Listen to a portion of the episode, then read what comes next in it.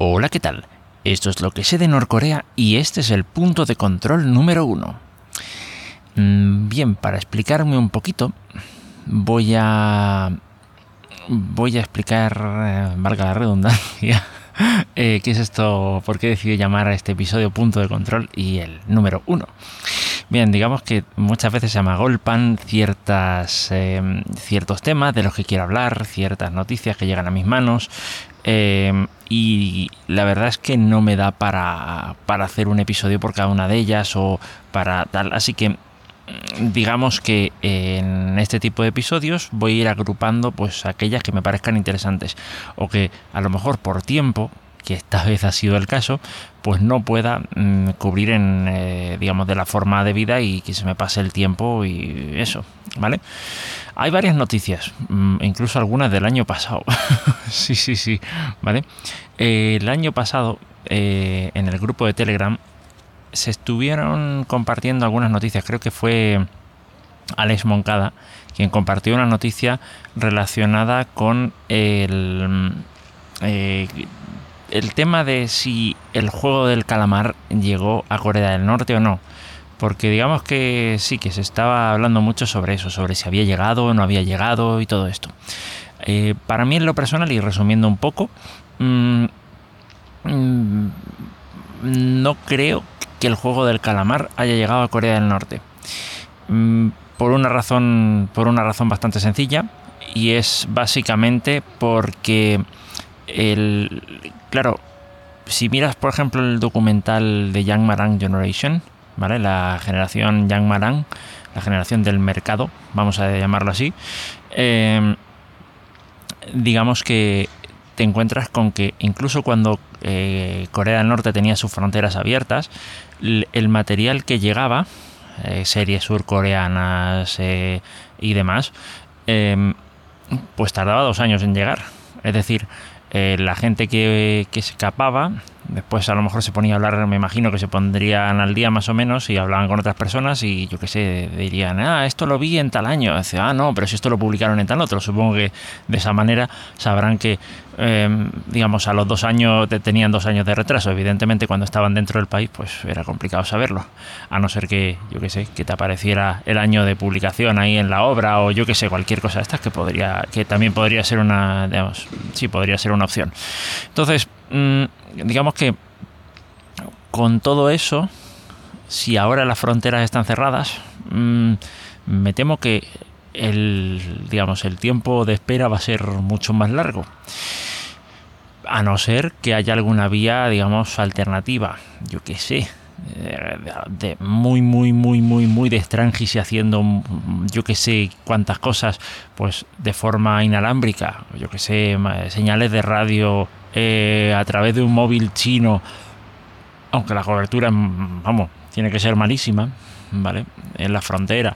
Que sé, cualquier cosa de a lo mejor, pero es que también tienes que tener un ordenador que no cualquiera tiene un ordenador y un ordenador sin registrar, sin que el Estado sepa que ese ordenador existe, porque en el momento en el que el ordenador eh, se sabe que existe, mm, tienes que ponerle, seguramente tendrás que ponerle el Red Star OS o cualquier cosa de estas que te controla un poquito por dónde circulan los archivos y todo esto. Entonces, no sé, em, es complicado. En, en NK News se estuvo tratando se estuvo tratando del asunto. Voy a digamos de todo esto que estoy hablando voy a intentar recopilar todos los enlaces y tal por si te interesa eh, hacerle seguimiento a alguno de ellos. Eh, la gran mayoría de, ellos pues está en inglés así que eh, ahí va a estar la ahí va a estar la barrera. Bueno después otra noticia que creo que también compartió Alex Moncada. También venía bueno no lo dije, la primera la compartió de Radio Free Asia, Radio Free Asia, básicamente. Creo que era así, creo que era de ahí. Y esta también sobre que eh, la policía de la moda, digamos, estaba eh, popularmente conocida como la, la, policía de la moda, pues estaba controlando el que la gente no llevara gabardinas de cuero del tipo que lleva pues Kim Jong-un. Eh, pues básicamente pues porque Kim Jong-un eh, era el, el, manda más y aquí y aquí que nadie que nadie se me intenta acercar, ¿no? No sé, parece que iba por ahí la cosa. Entonces, eh, tal esas dos noticias pues de Radio Free Asia, eh, Free Asia. Madre mía, por favor, tengo el inglés un poquito oxidado hoy.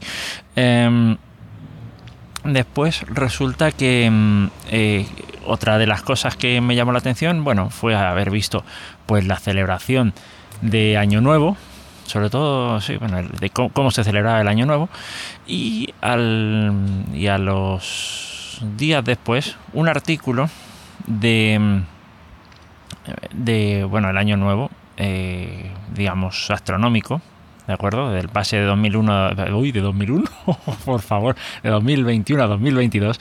Y, y entonces, pues, eh, encontrarte eh, con un artículo de North Korea Tech en el que cubría, digamos, la transmisión en directo versus la eh, transmisión que se hizo después en diferido al día siguiente de esa misma de ese mismo evento y de cómo habían cambiado ciertas cosas.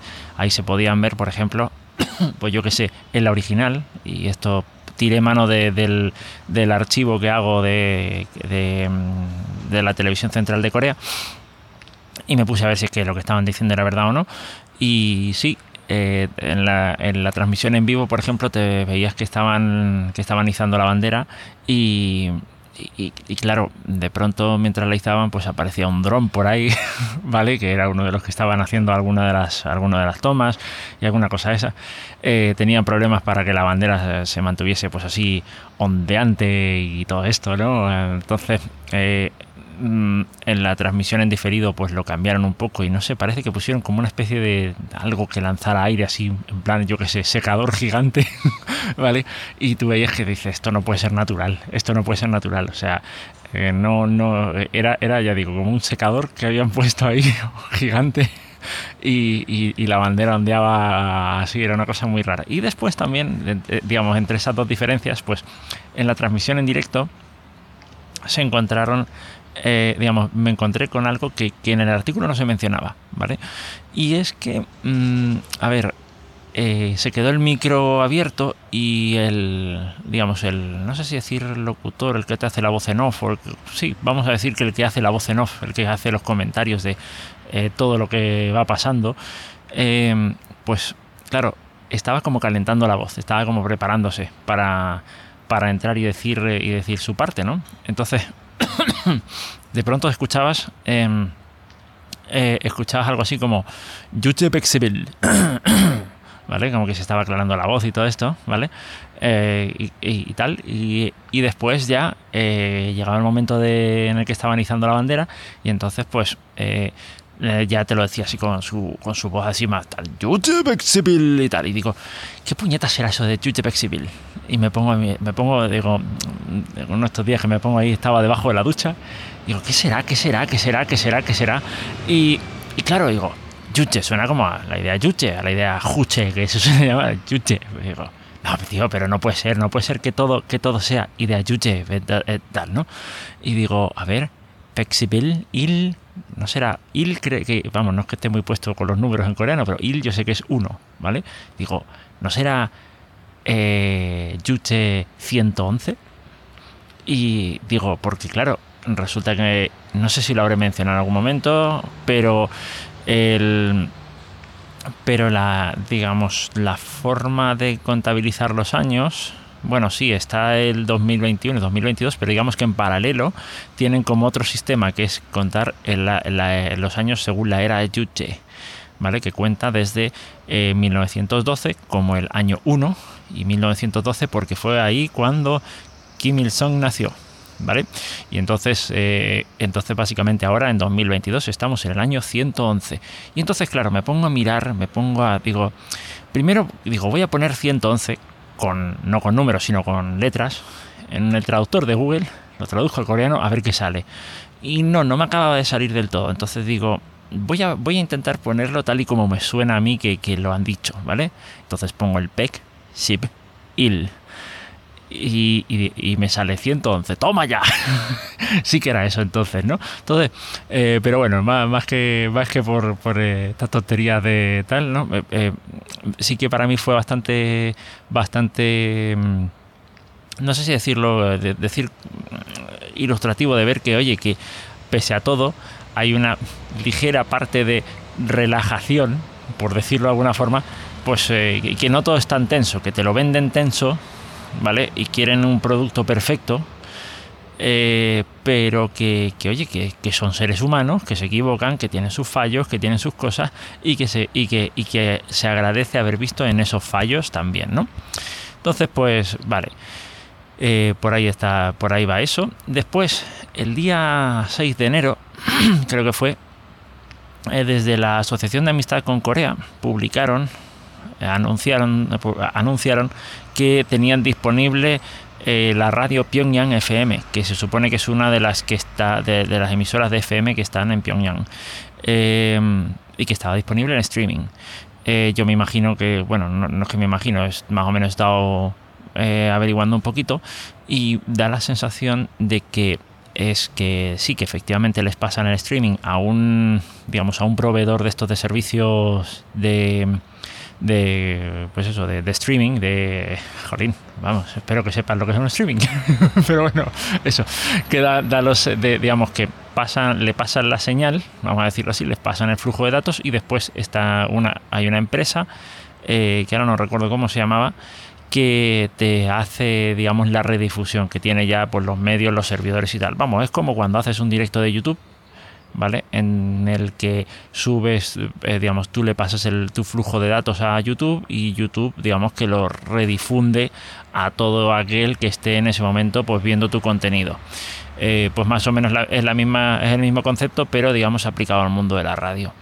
Em, la radio en sí la he estado escuchando así más o menos tal. Es una radio de música, única y exclusivamente. No he visto ningún programa en el que se hable de nada, no, no, no. Es como una, como una lista de reproducción de música en la que cada cierto tiempo te dice, te sale una, una locución que no sé si es una locución de una persona humana o de una voz sintética, pero que dice Pyongyang FM Pangsangam Creo que dice algo así, ¿vale? Que es como vendría a ser como un transmite Pyongyang FM. Y ya está. Mm, y cada, no sé si cada 15, 20 minutos, mm, cada 15 o 20 minutos va diciendo eso. Entonces, pues nada, básicamente eso. Bueno, sí, y una cosita más. Estoy Estoy leyendo el libro, un libro que bueno que había pedido para, para Reyes también, eh, que se llama, eh, en la versión en español se llama Escapar para vivir, de Yomi Park, y en inglés se llama In Order to Live, de yeah, Yomi Park.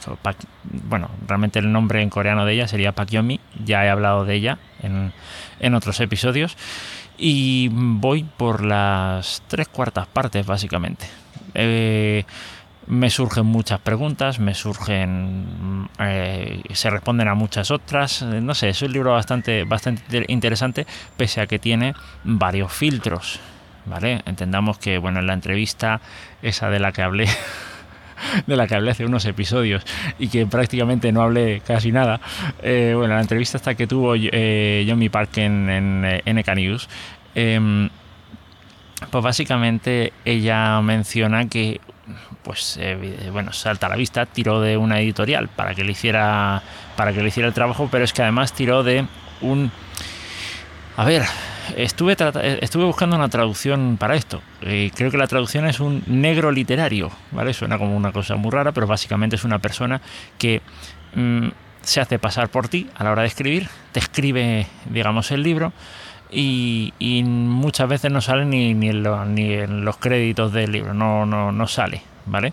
Entonces, claro, em, esta persona cogió a, la cogió a ella, cogió a su madre, eh, empezó a recopilar historias y parece ser que las que más o menos coincidían, digamos, las cogió a ellas por separado y las historias que más o menos coincidían, esas eran las que, las que decidía escribir, ¿vale? Por, un poco por darle consistencia al libro. Hay, hay, varias cosas ahí que van, van pasando, ¿no? Entonces, em, ya digo, es un libro con bastantes filtros, pero que mm, si se lee sin, digamos, como digo, con con un espíritu crítico o con un espíritu más o menos analítico, sin creerse a pie juntillas todo lo que aparece ahí, pienso que es una lectura bastante útil. Eh, ya digo que me queda una cuarta parte todavía por leer y seguramente, pues, no sé, no sé, puede que a lo mejor caiga una segunda lectura por tomar notas, hacer preguntas, dejarlas ahí todas puestas, no sé, porque de verdad que, digamos, a pesar de que se contestan a muchas preguntas, aún surgen otras más sobre mm, muchas cosas, el día a día, eh, digamos, ciertos aspectos del día a día en, Corea del Norte, eh, etcétera, ¿vale? Ciertas cosas, ciertos digamos, como mitos que se desmontan o, eh, digamos, ciertos matices que mm, en principio parece que se van, que voy adquiriendo gracias a la lectura del libro. ¿Vale? Y estoy resumiendo mucho, mucho, mucho. Este episodio lo estoy haciendo ya muy largo. Yo creo que este punto de control lo dejo por aquí. Y nos encontramos en un, episodio, en un nuevo episodio, que puede ser un punto de control o no. Esperemos que no. Em, nada, lo dejo por aquí. Y nos vemos pronto. Hasta luego.